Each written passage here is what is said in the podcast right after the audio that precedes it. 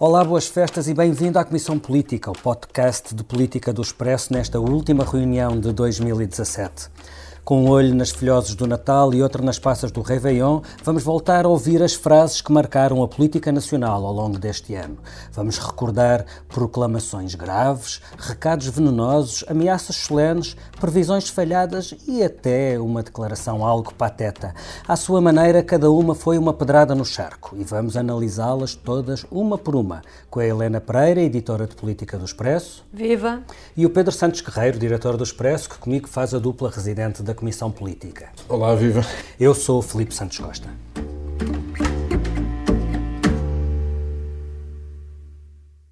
Há duas maneiras de encarar a realidade.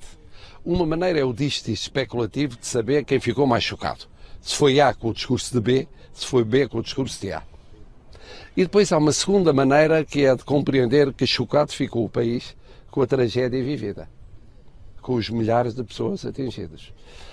E país que naturalmente explorou uma palavra dirigida às vítimas e que espera com urgência reparação, reconstrução e olhar para o país atingido. Num ano em que a redação do Expresso escolheu a tragédia dos incêndios como acontecimento nacional e Marcelo Rebelo de Sousa como personalidade nacional do ano, começamos com uma frase que junta ambos. Marcelo falando do que aconteceu em Pedrógão em junho e se repetiu em outubro, sem que aparentemente o governo percebesse tudo o que estava em causa. O que levou o presidente a fazer um discurso duríssimo em que praticamente demitiu uma ministra, o que levou o PS a sentir-se chocado com a marcelice de Marcelo. Pedro, este não é o Marcelo das selfies e dos afetos. Não, este não é o presidente fotografado, este é o presidente que fotografa e que dispara a máquina. No caso, dispara a máquina política. Ele tinha acabado de disparar a máquina contra a Ministra da Administração Interna, quando já não era mais suportável, eh, mas o Primeiro-Ministro eh, insistia em mantê-la, aliás, contra a sua vontade, como viemos a saber pouco depois, e perante essa reação entre meio amu e posição institucional do Governo, eh, de que estava chocada com estava chocado o governo com a declaração de Marcelo. Marcelo respondeu bem e curto e grosso com esta frase que é uma espécie de desculpem o, o, o, tom coloquial, mas é, é, é, o que parece é, como uma espécie de o governo que vai para o que o parta. É, é, uma outra maneira de dizer isto. Eh, e fez bem, e fez bem não só no discurso em que demitiu um, ehm, a ministra, mas também em pôr o governo no seu lugar. O governo nunca soube qual foi um, o seu lugar ao longo de, destes meses todos. Não soube dos meses entre os incêndios de Pedrógão e os incêndios de 15 de outubro, porque esteve precisamente sempre preocupado com o seu lugar. Uh, nós estávamos à, à, à, beira então de eleições autárquicas, esteve sempre preocupado com o efeito político que ia recair sobre si e pôs isso à frente de tudo o resto e nisso falhou.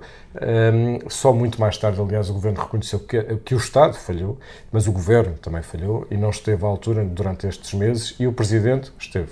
Eh, Helena, e esta, toda esta sucessão de acontecimentos também ajudou a definir o lugar de Marcelo naquilo que ainda resta da legislatura. Uh, sim, se as pessoas tinham dúvidas de que era um presidente realmente só para dar uh, conforto ou para tirar fotografias ou para ser simpático, perceberam agora que numa altura em que era preciso uh, tomar uma atitude, chamar o governo, envolver os vários organismos do Estado, que temos um presidente mais interventivo e que não, uh, mesmo não substituindo ao governo, mesmo causando, apesar de, causar alguma irritação ao PS, que ele não se vai inibir de agir uh, e puxar pelo governo uh, quando entende que isso é necessário. Eu acho que nesta altura temos um presidente que até marca o passo ao governo em muitas matérias. É esse o Marcelo que podemos esperar para 2018. O Marcelo que ocupa todo o espaço que o governo deixar, deixar de vazio, sim, e também de, de marcar marcar um bocadinho a agenda e pôr o governo de reboque.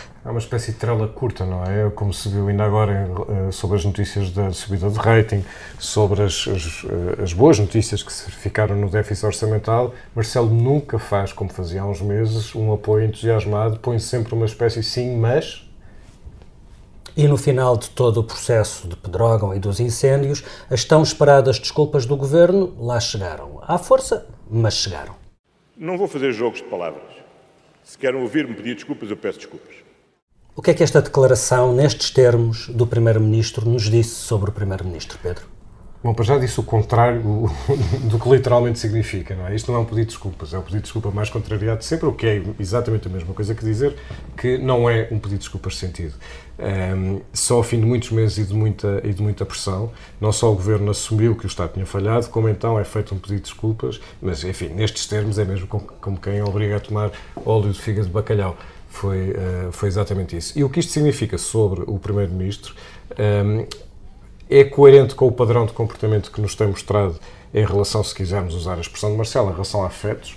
Uh, o Primeiro-Ministro não é uma pessoa afetiva. Ele depois vai dizer que tinha errado na expressão das suas emoções, que é outra maneira de dizer. Mas a questão é que se aqui o que terá sido determinante foi uma questão de feitio ou uma questão de uh, falha da... na avaliação da situação política. Eu acho que nem sequer é isso. Uh, quer dizer, também é isso, mas, mas é mais é, é, outra coisa. Nós não sabemos o que é que está dentro de um homem. Portanto, o homem pode estar derretido por dentro e ter uma carapaça de aço e nós não, não, não somos ninguém para julgar uh, enfim, o termómetro dos afetos. O que me parece claro é que, de facto, não avaliou bem sequer o impacto político, hum, mas, sobretudo, António Costa é um homem que detesta perder. Perder o controle da situação e perder mesmo na, no jogo em que não sai bem. E esta declaração é coerente com outras que revelam isto. E revelam que António Costa fica furioso quando é apanhado descalço. E quando é apanhado desprevenido, ainda por cima, os meses anteriores deste uhum. governo, o Primeiro-Ministro controlou mais ou menos sempre tudo um, e estava talvez galvanizado ou triunfalista por causa disso, mas o Primeiro-Ministro uh, teve esse mérito uh, anterior de controlar a situação, que perdeu completamente o controle da situação, perdeu o controle de, de si próprio e ele detesta perder. E perdeu o controle da agenda política, a capacidade de marcar a agenda política a partir desse momento. Porque, Helena, que os fogos foram o acontecimento do ano é difícil de contrariar. A questão, se calhar, é, é, é mais ampla do que isso. É que lastro é que esse episódio deixou e a forma como o governo reagiu a esse episódio. Que sequelas é que isso deixa ainda hoje e podem ficar ainda Sim, pode-se dizer-se que há um antes, para o governo, há um antes e um depois dos incêndios. E os incêndios, pela devastação criou, uh, fez com que uh, agora o governo tenha estado muito concentrado numa resposta que, que não, não que vai demorar. E, por um lado, as atenções estejam concentradas nisso mas deixou desorientados também as pessoas uh, do governo, os apoiantes de António Costa desta maioria, porque também esperavam outro tipo de atitude e uh, em termos de, de, ânimo, isso foi visível também até há pouco tempo, o próprio António Costa, uh, numa declaração que não é nada habitual nele, vir dizer que estava, reconhecer que estava cansado, que é uma coisa uhum. que nós nunca ouvimos da parte dele, semelhante confissão. Um, e, é, e, é, até possível que tenha sido um eufemismo, a confissão de cansaço. Uh, sim, sim. Talvez não seja só isso. Uh, uh, entretanto, por muito que o verão tenha queimado o governo, o outono abriu uma crise na oposição. As eleições autárquicas elegeram 308 presidentes, mas demitiram outro, o presidente do PSD. O resultado desta noite foi um resultado muito pesado para o PSD. E eu não gosto de fugir às minhas responsabilidades. Era Pedro Passos Coelho, na noite das eleições autárquicas, sucumbindo ao peso de um dos piores resultados de sempre do PSD. Uma derrota anunciada e que só o próprio aparentemente não queria ver. Uh, Pedro Passos Coelho fez bem em sair? Eu não acho que não, não havia outra, outra hipótese para Pedro Passos Coelho.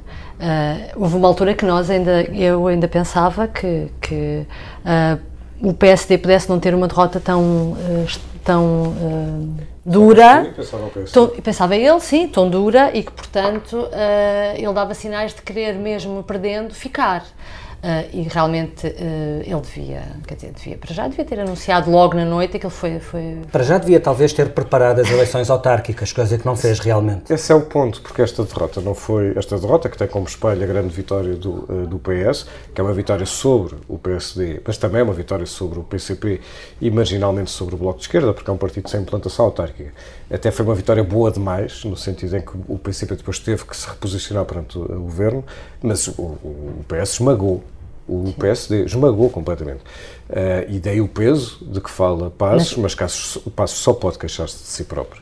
A gestão do processo autárquico ao longo dos meses anteriores foi catastrófica, foi displicente, uh, e isso foi sendo assinalado por, por muita gente, portanto não foi uma descoberta naquela noite. Estava na cara, só, mesmo, só não estava mesmo na cara de Passos Coelho, porque, eventualmente porque, essa foi uma das leituras feitas, Passos Coelho uh, achava que o diabo viria, portanto haveria eleições legislativas antes das autárquicas, e eventualmente por isso descurou completamente o processo autárquico e o PSD saiu em frangalhos e, portanto, quando Passos sai, já sai como um gesto de dignidade, claro, que, que lhe assiste, mas já sai completamente de rastros. Com esta atitude, uh, saiu de cena o rosto que corporizava a governação da PAF e os tempos da Troika.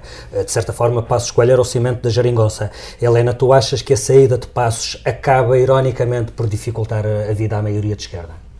Uh, os acho, acho que os próprios uh, parceiros de António Costa ainda continuam a dizer que uh, o grande objetivo, ainda há pouco tempo Jerónimo de Sousa disse isso ao Expresso, o grande objetivo da união dos partidos de esquerda era tirar de lá aquele governo de direita. e aqui é a saída de passos e a mudança de, a mudança de, de, de clima, porque não há, mesmo com, não há o receio de, de que haja uma, volta a haver uma maioria era, de era, direita. Era perfeito, era o líder da oposição perfeito, porque era fraco, ou estava, estava muito fragilizado, portanto praticamente não há oposição, não houve oposição, houve oposição do diabo que se virou contra ele, e porque sim, porque era a cola da esquerda, mas sobretudo porque o PSD foi um desastre enquanto oposição.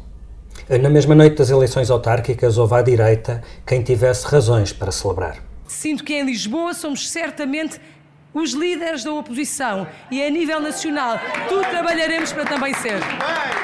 Helena, acreditas que o resultado de Assunção Cristas em Lisboa, ela conseguiu para o CDS o segundo lugar, 20%, quase o dobro da, da, votação do PSD, três vereadores. Tu acreditas que isso lhe dá razões para sonhar em ser o segundo partido a nível nacional? Acho que sim, acho que ela teve um resultado uh, fantástico. Uh, temos que, que Mas Lisboa é só Lisboa, Sim, não é o, pois, não é o país. Uh, primeiro, teve um resultado fantástico, mérito dela, trabalhou imenso, foi, percebeu muito cedo o que é que se ia passar no país e, portanto, avançou para a candidatura em Lisboa. Fez o trabalho uh, de casa que Pedro Passos Coelho não fez? Completamente. Nisso ela fez isso tudo certinho e teve, e teve um resultado muito, muito bom. Uh, agora, há uma recomposição à direita, há um problema que é os líderes do CDS podem ser muito bons, mas enquanto estão num partido como o CDS, há, há, o partido não, não, lhes permite crescer muito, porque uhum. é um partido mais pequeno e sempre foi assim. Uh, mas claro que pode fazer, eh, claro que pode fazer moça. Aliás, boa parte da, da, da, relativa confiança do PSD em relação a Lisboa, mesmo admitindo que tivesse uma candidata que não estava a resultar, havia, havia um sempre mínimo, a confiança um de que haveria mínimos abaixo, de, eleitorado sim, que, não, que não fugiriam, sim, sim. que havia uma, haveria uma certa entropia de voto Exatamente. e por essa razão o PSD ficaria sempre necessariamente em segundo, o que não aconteceu. Pedro, parece que a Assunção Cristas tem sabido capitalizar a ausência de liderança no PSD. Soube, soube. Bem, em Lisboa isso foi claríssimo, não é? Portanto, ela, ela de facto fez uma campanha muito boa, eh, fez, teve uma vitória espetacular e impensável um, poucos meses antes, beneficiou completamente da, da do PSD e de uma péssima candidata, um, Teresa Leal Coelho. Azelice é uma palavra uh, que tem sido descurada no léxico político, mas devíamos, devemos fazer por recuperá-la. É a palavra certa. E depois teve aquele efeito de matar o fantasma a Paulo Portas, Uh, agora, o, o, aconteceu outra coisa depois disso, que foi não só Cristas se galvanizou uh, muito e, portanto, afirmou-se, como de repente se tornou o alvo dos ataques, sobretudo no Parlamento, do Primeiro-Ministro. Isto uh, que pode ter sido porque o Primeiro-Ministro, por simplesmente, ficou irritado com coisas que a Associação Cristas disse e escreveu, mas também pode corresponder a um certo posicionamento do Primeiro-Ministro em relação ao que se segue no uh, PSD.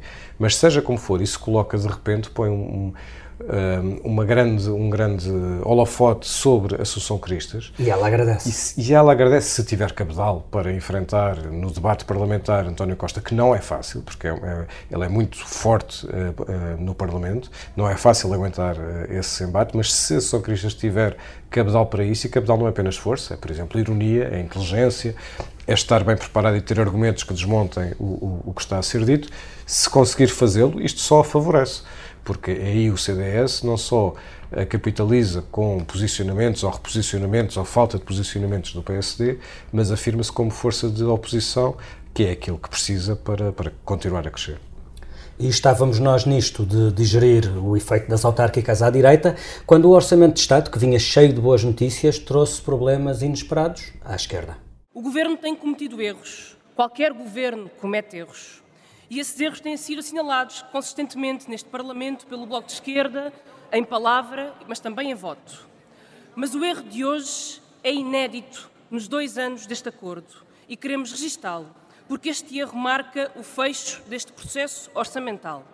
O Governo não honrou a palavra dada. Foi a acusação de Mariana Mortágua no encerramento do debate sobre o Orçamento de Estado para 2018, no dia em que o PS concretizou um recuo inédito nesta legislatura, virando do avesso a sua votação sobre uma iniciativa do Bloco de Esquerda. O Bloco propôs agravar a taxação sobre as empresas de energias renováveis, cortando nas chamadas rendas fixas. O PS começou por votar a favor, mas depois chombou o que tinha aprovado e assim foi ultrapassada uma linha vermelha do ponto de vista do Bloco. Pedro, o que é que mudou nesse dia? Mudou alguma coisa?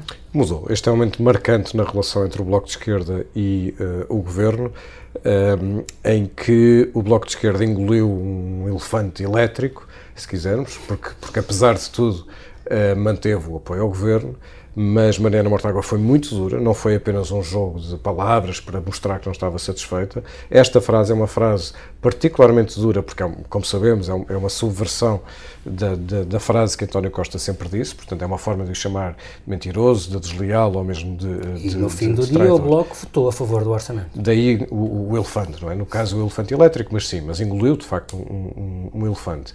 E depois disso, embora ainda seja cedo para perceber que tipo de reposicionamento Uh, isto obriga, mas depois disso, em entrevista ao Expresso, Catarina Martins uh, não só enfim, fez críticas ao PS em áreas concretas, houve uma frase que foi muito citada, que é o PS é permeável aos interesses económicos, mas lendo a entrevista, quem leu a entrevista toda, sabe que depois dessa frase a Catarina Martins é concreta, está a falar de setores específicos, está a falar dos, eh, das energias eh, renováveis, está a falar da saúde e está a falar educação. Da, eh, da educação. E além disso, o que diz nessa entrevista, e deixa isso muito claro, é que nós só estamos a meio da legislatura, ainda faltam dois anos. É verdade que os acordos de esquerda estão praticamente cumpridos, mas isso não significa que vamos ter uh, apenas uma gestão de calendário nos próximos 10 anos até às legislativas. E isso indicia um posicionamento do Bloco de Esquerda que, não sendo tão hostil como o do PCP já se revela, é adverso um, a uma espécie de abonomia que se verificava até aqui na relação com o PS e com, um, e com o Primeiro-Ministro. Curiosamente, o ataque nunca é muito direto ao Primeiro-Ministro, o ataque de Catarina Martins nunca é direto, é sempre na relação com o Governo e com, e, e com o PS. PS. Veremos se é consequente ou se vai uh, ceder pelo caminho, mas não parece. Parece que, de facto, este discurso, esta frase, marcou uma diferença na relação entre o Bloco e o Governo. Helena, mas com elefantes ou sem eles, a verdade é que falta muito tempo, como lembrava o Pedro, e há pouca margem para o Bloco de Esquerda partir a corda.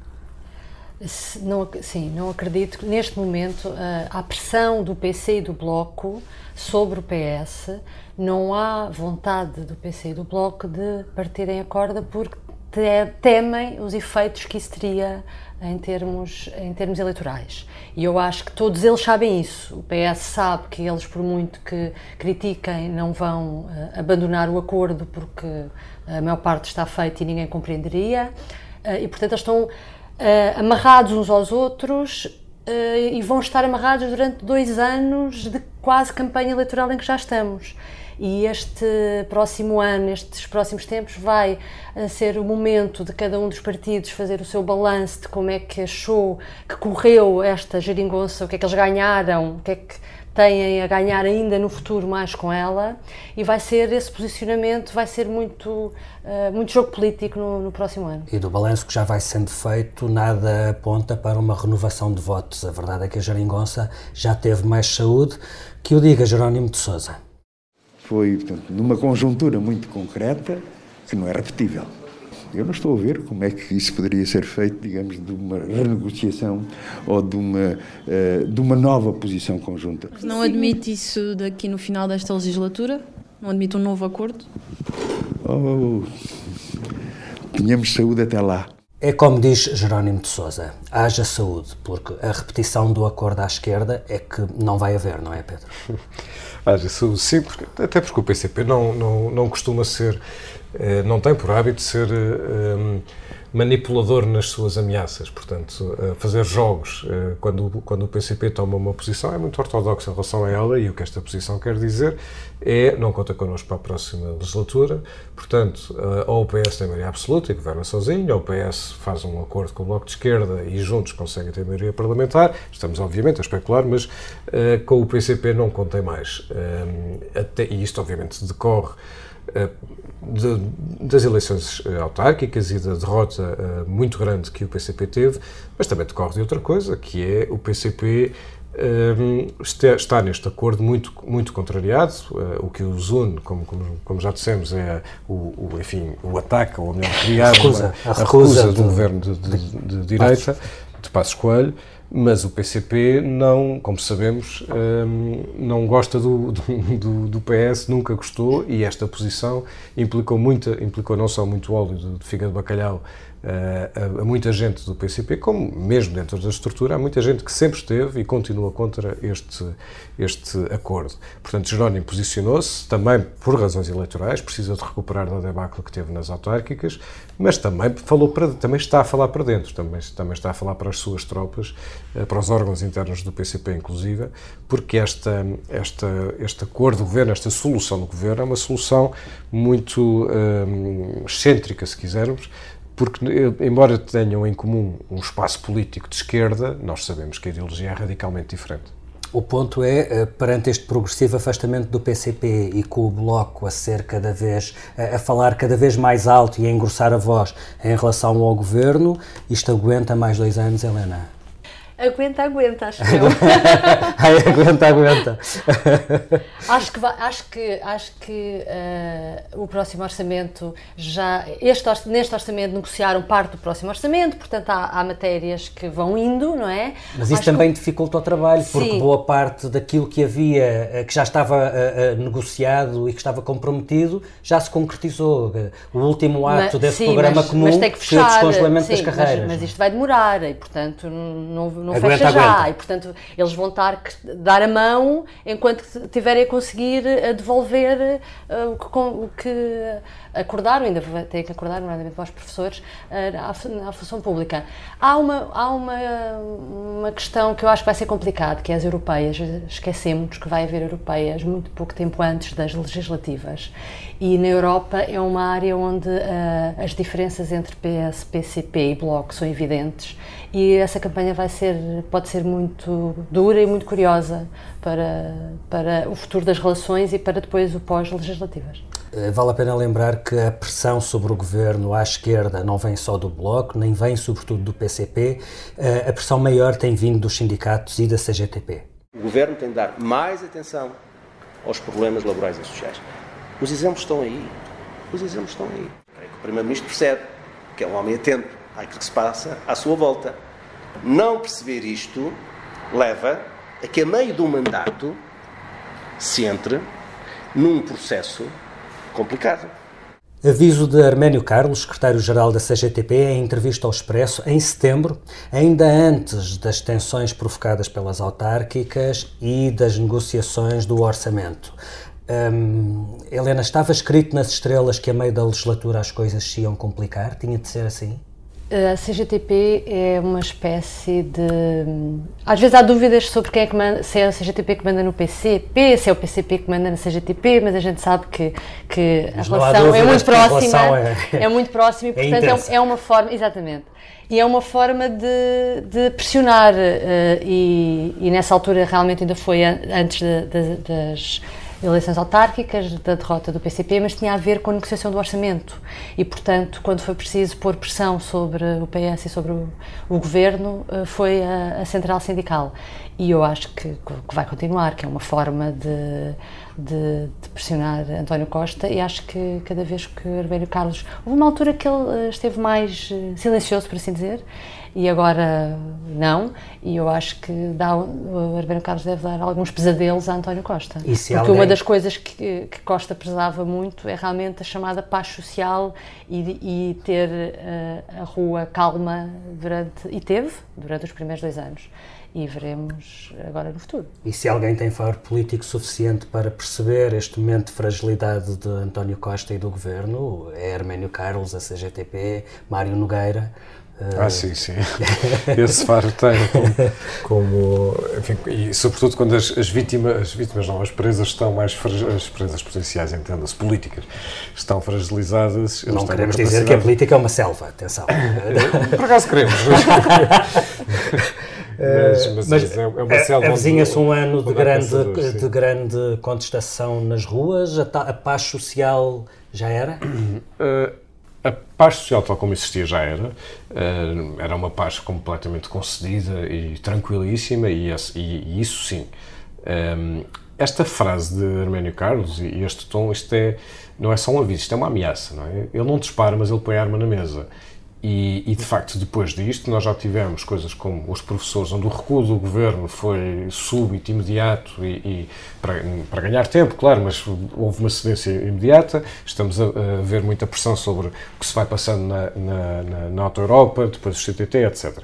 E o que vamos muito provavelmente ver é muitas tensões no que diz respeito à legislação laboral. A legislação laboral não está, a não ser em abstrato, não está concretamente nos acordos de esquerda mas Arménio Carlos vai com toda a certeza manter atuada eh, neste assunto e não só porque o PC precisa, pelas razões que falámos, mas também porque a própria CGTP precisa. A CGTP perdeu muitos afiliados, muitos sindicalizados com o processo de privatizações, os CTT são um caso muito, muito evidente, e foi perdendo força por causa disso. Portanto, força em número de sindicalizados. Perder sindicalizados também significa perder financiamento, porque há menos pessoas a pagar as, as, as cotas. O processo de privatizações foi muito, teve um grande impacto na CGTP. E a CGTP Uh, vê, uh, encontra agora não só oportunidades, e isso consegue-se ver até em casos mais pequenos, de empresas mais pequenas, onde a CGTP uh, um, surge, portanto, quer obviamente mobilizar mais gente, mais, mais potenciais sindicalizados e ganhar força para si própria e, obviamente, para o PCP, e isso põe em causa a tal paz social quase estranha, não é, que se estava a assistir. apesar disso, o orçamento do próximo ano vai ser, é bom não esquecer que o orçamento do próximo ano vai ser pré-eleitoral e, portanto, eleitoralista. O deste ano já foi. O do próximo Costumam ser orçamentos simpáticos. E este vai ser, portanto, vai ser um, um orçamento de boas notícias. Portanto, vão, a pressão vai ser, apesar de tudo, a gerir as, as, as, boas notícias e as cedências eleitoralistas. Portanto, não vai ser um ambiente de ruptura social, eh, não parece pelo menos provável que isso aconteça, mas vai ser um ambiente que o governo não pode contar que tenha a CGTP no bolso, porque não tem, tem à sua frente, à frente da sua cara. E já que falamos em tensões à esquerda, é uma boa deixa para lembrar que em janeiro Mário Centeno vai presidir ao Eurogrupo. Uma eleição improvável, uma hipótese noticiada pela primeira vez pelo Expresso, na sua manchete de 1 de abril, e que mereceu este comentário de Marcos Mendes na SIC. A notícia sai no 1 de abril. Pensei que era uma partidinha do dia. Porquê? Não faz sentido? Acha que ele não teria a dimensão, capacidade? Isto é mais. É mais um gesto que ajuda à propaganda do, do ministro. Pedro, se calhar o PCP e o Bloco também acharam que seria uma brincadeira de 1 de abril. Praticamente toda a gente achou, não é? E uh, mesmo muita gente em Bruxelas uh, nunca uh, validou esta, esta possibilidade. Paulo Rangel disse quase o mesmo, ou melhor, escreveu no público quase o mesmo que Marcos Mendes. E estava e, lá onde tudo se decide. estava lá onde tudo se decide. Não e já agora é bom, é bom também dizer que Marcos Mendes, ou reconhecer que Marcos Mendes teve a hombridade de reconhecer que se tinha enganado, eh, coisa que Paulo Rangel não fez. E porquê? Porque as coisas naquela altura, quando nós noticiámos, não estavam a acontecer ainda em Bruxelas. E isso a notícia dizia, tinha a ver com o Partido Socialista Europeu, era aí que tudo, naquela fase, se estava a passar e depois tudo, eh, tudo se precipitou. Isto é, obviamente, uma vitória política, não só para Mário Centeno, mas para, para o governo português e, portanto, também para, para António Costa, um, num ano que correu, é bom dizer, espetacularmente bem para a, a, Mário Centeno. Há um ano estava tudo a pedir a demissão dele por causa dos SMS e hoje é um ministro quase intocável com excelentes resultados. Esta eleição foi uma espécie de prémio de consagração. Helena? Eu acho só que uh, é a ironia das ironias. Um governo que começa com tantas dúvidas de tantos setores de que ai, é um governo da extrema esquerda e o que é que vai acontecer aos investimentos e às empresas Bem, e vai toda a gente embora. E eu gostava, por exemplo, que ainda não ouvi a reação do Cavaco Silva uh, uh, ao Centeno no Eurogrupo. Estou curiosa, acho que ainda vamos ter a oportunidade de, é um bom ponto, e se alguém tiver curiosidade sobre o que pensa Cavaco Silva sobre qualquer assunto, esse é um excelente assunto para ter curiosidade sobre o que ele pensa.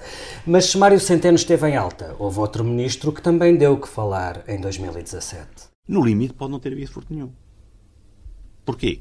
Como não temos prova visual, como não temos prova testemunhal, como não temos confissão, por absurdo, podíamos admitir que o material já não existisse e que tivesse sido anunciado Estão a perceber o que eu quero dizer? E isto não pode acontecer. Sim, Sr. Ministro, percebemos perfeitamente o que quer dizer. Era Azaredo Lopes, que no limite é Ministro da Defesa Nacional, mas por absurdo pode nunca ter existido. A dúvida é legítima depois do caso do material de guerra desaparecido em Tancos e que foi devolvido umas semanas depois com caixote a mais. Pedro, e que tal se o Expresso, nas escolhas de fim de ano, para além da personalidade e do acontecimento do ano, votasse também na piada do ano? Talvez fosse a forma de Azaredo Lopes ser agraciado pelos seus ditos e feitos, não? Certamente. Esta, é uma proposta é, que eu deixo. Esta frase é, é notável. a melhor reação que eu ouvi esta, esta frase foi do Martin Silva aqui no Expresso Curto, que no dia seguinte escrevia no, escrevia no limite pode não haver ministro nenhum.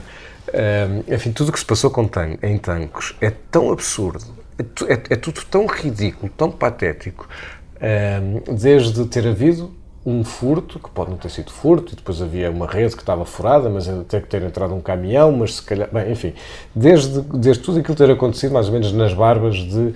Um, e sabe-se lá de que barbas, mas a própria investigação admitia que houvesse membros uh, interiores do, do, do, do quartel dos paióis. E não sabemos que, não houvesse, porque na verdade Mas não sabemos nada. é que não sabemos nada, não é? E depois todo o, o processo político é absolutamente desastroso, não é? Era o, o roubo, o pior roubo do século XX, depois não era o pior roubo do século XX. E depois, depois eles não sabiam o que é que lá estava dentro, e, efetivamente. E depois tudo isso, o ministro, depois... o, ministro notou Exatamente. que depois tudo isso o ministro notou quando apareceu o material que os nossos parceiros eh, da NATO ficaram muito satisfeitos pela forma como conseguimos recuperar, eh, pela forma inédita como conseguimos Sim. lidar com a, com a situação. Que era raro, que era raro alguém conseguir recuperar uma coisa que em sítio nenhum se calhar é roubado desta forma. Este ministro, eh, vou ver uma coisa, às vezes também se dizem coisas erradas e tudo bem, mas este, este o ministro da Defesa não se limitou este ano a dizer algumas frases erradas e estas, esta é bastante patética, é boa verdade. E ele disse-as com grande convicção. Sim, mas eu até admito que às vezes as coisas saem mal.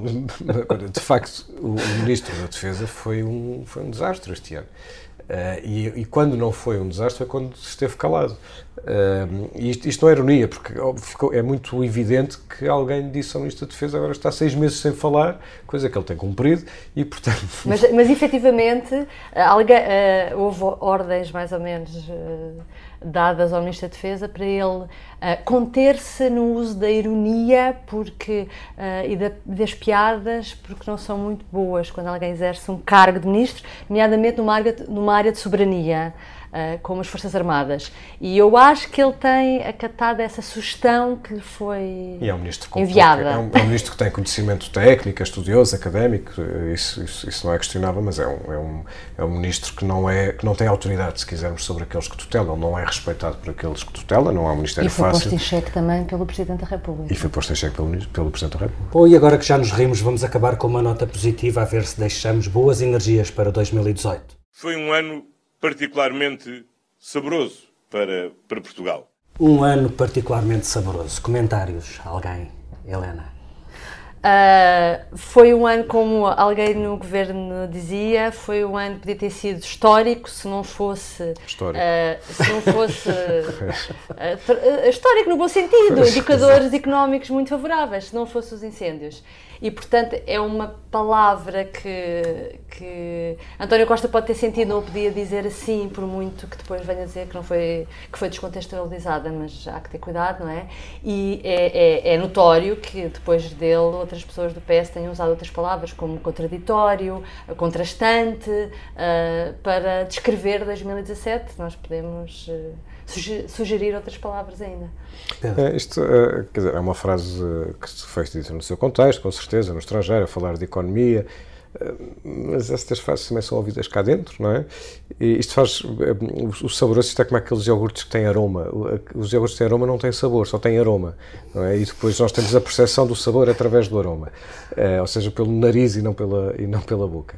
Um, e o aroma desta, desta frase não é, não, é, não é bom. E agora, falando um bocadinho mais a sério, um, nós um, analisamos o ano político, como, como, como, como temos feito uh, até agora, com altos e com baixos, mas de facto aquilo que marca este ano é o, são os, os, os, incêndios e são as mortes, e, e é o a catástrofe que, que, que aconteceu em, em, em, Portugal. Portanto, chegar ao fim do ano, ainda que noutro contexto e no espaço próprio, etc., e ter dito esta frase é, é enfim, há aquela expressão de foi infeliz, eu detesto esta expressão. Uh, o foi, mas foi infeliz, infeliz. Uh, mas o Primeiro-Ministro foi infeliz. Concluímos a Comissão Política com a rúbrica habitual, aquilo que não nos sai da cabeça, mas desta vez outras frases deste ano que não nos saem mesmo da cabeça. Helena, há outra frase para além destas, todas ótimas e extraordinárias, que não te saia da cabeça? Espera-se que o Presidente da República seja uma espécie de Madre Teresa de Calcutá, que espalha amor fraterno e paternal. Quem é que, disse isto? Que... Marcelo Rebelo de Sousa, claro. Pedro, a ti que outra frase não te sai da cabeça? Minha senhora, não me faça rir a esta hora. É, essa é fácil, é António Costa, na noite fatídica. A, a, a, minha frase, a frase que não me sai da cabeça, para além de todas estas, também é dessa noite. Para mim, seria mais fácil, pessoalmente, ir-me embora e ter as férias que não tive. É demasiado fácil. Bom, ficamos por aqui. Este episódio tem edição multimédia do João Santos Duarte e ilustração do Tiago Pereira Santos. Foi a última comissão política deste ano. 2017 vai partir naquela estrada por onde um dia chegou a sorrir, por isso até 2018. Vais partir naquela estrada onde um dia chegaste a sorrir. Vais deixar abandonado